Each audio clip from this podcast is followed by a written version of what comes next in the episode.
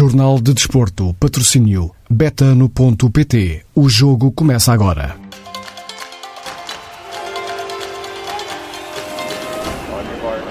E está no ar a segunda edição do eh, TSF Desporto. Daqui a pouco os Jogos Olímpicos, mas eh, para já o futebol. Hoje, eh, Miguel Jorge Fernandes, o Benfica conhece o primeiro adversário na Liga dos Campeões.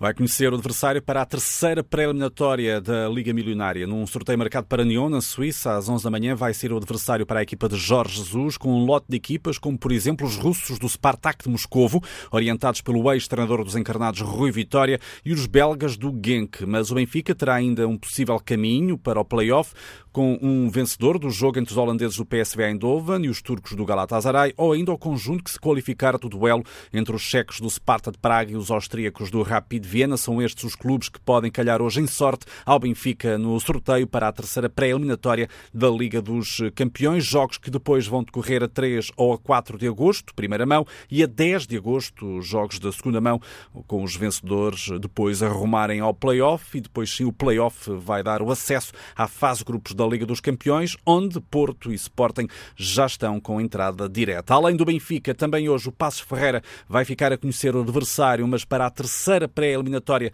da nova prova da UEFA, a Liga Conferência Europa, onde já está o Santa Clara a tentar lá chegar essa fase grupos. O Santa Clara que eh, já tem o adversário para a segunda pré-eliminatória, eh, vai ter pela frente o Shukpi da Macedónia.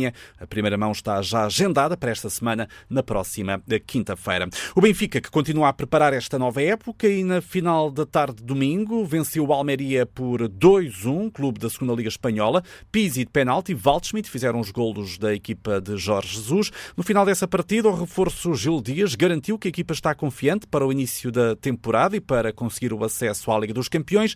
Experimentado por Jesus, a defesa esquerdo, Gil Dias fez um balanço positivo da exibição. Já tinha jogado assim também algumas vezes. Estou a aprender cada dia, cada treino a cada treino. A ajuda do Mister e toda a gente, estou a aprender e a assimilar rápido as ideias que o Mister quer.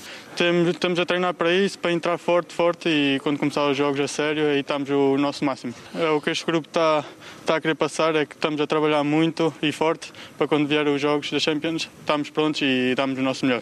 Gil Dias, em declarações à BTV no final do jogo, também a destacar a estreia esta época de Lucas Veríssimo, que jogou pela primeira vez desde a lesão que sofreu no final da temporada passada.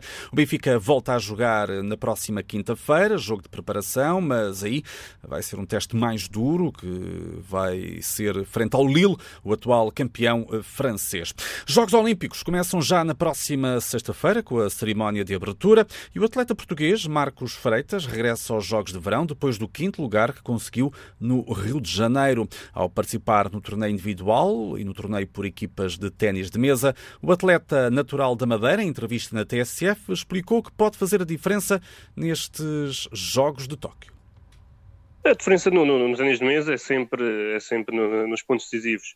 Estamos a falar de sets até 11 pontos, são sets muito curtos.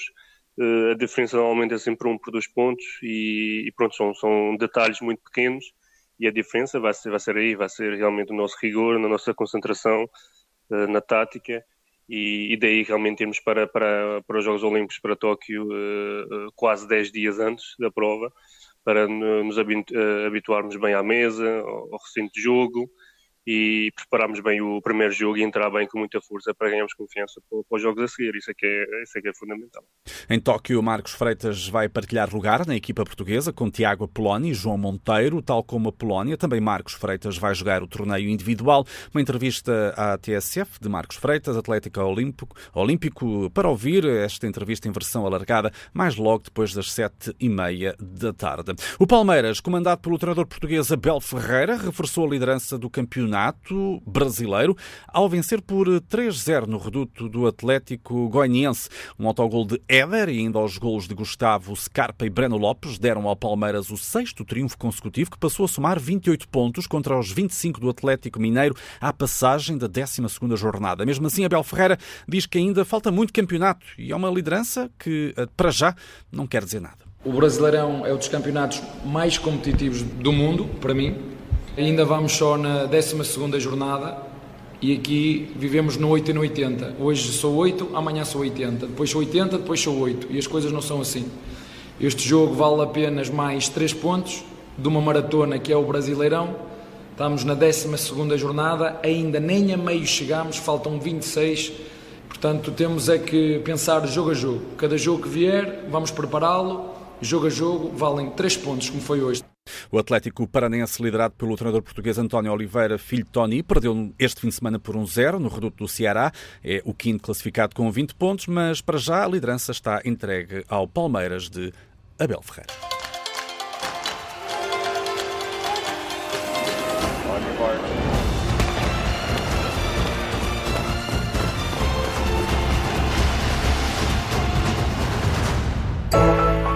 Há bolas a invadir Portugal. Futebol, ténis, basquete são milhares de jogos para apostar e ganhar. Em betano.pt, aproveita as odds, entre nas missões e ganhe. Betano, apostas esportivas e casino online. Registre-se já e aproveita o bónus de 50% até 50 euros. Betano.pt, o jogo começa agora.